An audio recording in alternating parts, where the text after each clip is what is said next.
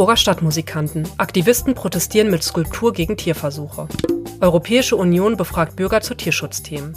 Kastration zu teuer. Katzenplage in Duisburg-Marxloh. Hallo und herzlich willkommen zum Tierschutz-Update. Ich bin Hanna Hindemith.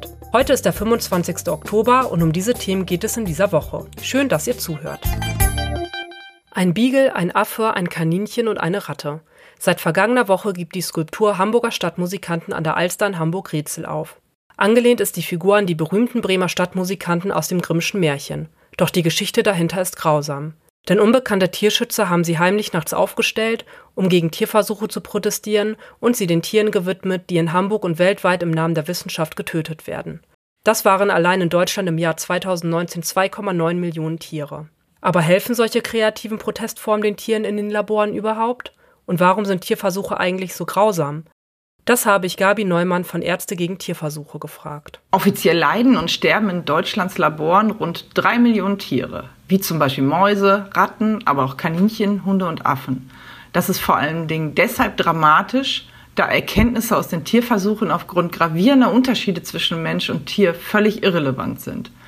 Wir sind eben keine 70 Kilogramm Maus und reagieren meist völlig anders auf Medikamente oder Therapien als ein Tier – Außerdem werden gesunde Tiere künstlich krank gemacht, was überhaupt nicht mit der Situation beim Menschen vergleichbar ist. Heutzutage gibt es bereits etliche tierversuchsfreie Methoden basierend auf menschlichen Daten und Zellen, die viel bessere Ergebnisse liefern. Mini-Organe mit den gleichen Funktionen wie normale Organe, Multi-Organ-Chips, Computersimulation mit künstlicher Intelligenz und vieles mehr. Solche Methoden ermöglichen für den Menschen relevante Forschung. Sie sind die Zukunft und nicht leidvolle, völlig nutzlose Tierversuche. Viele Menschen wissen nicht, dass es heutzutage noch Tierversuche gibt oder sie glauben an deren angeblichen Nutzen. Deshalb ist es wichtig, immer wieder auf das Leid der Tiere und die Sinnlosigkeit der Versuche hinzuweisen und zu informieren. Die Hamburger Stadtmusikanten finde ich persönlich eine sehr gelungene Art, dies zu tun. Die Europäische Kommission will für mehr Tierschutz in der EU sorgen. Dafür will sie den Mitgliedstaaten und dem Parlament eine Überarbeitung der Gesetzgebung vorschlagen. Und daran können sich neben Landwirten und Organisationen auch Bürgerinnen und Bürger beteiligen. In einem Fragebogen bittet die Kommission nämlich uns alle um unsere Einschätzung zu Themen wie Tiertransporte, Käfighaltung und Tierwohllabel. Der Tierschutz ist ein Maßstab für zivilisierte Gesellschaften ohne ihn wäre eine nachhaltige Lebensmittelproduktion nicht möglich, sagt die zuständige EU-Kommissarin Stella Kyriakides.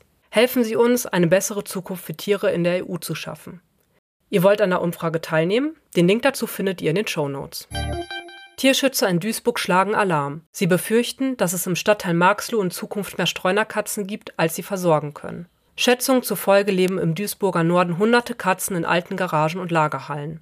Das Problem? Mindestens 190 der Miezen seien nicht kastriert, so Tierschützer Rainer Sobotka gegenüber der Rheinischen Post.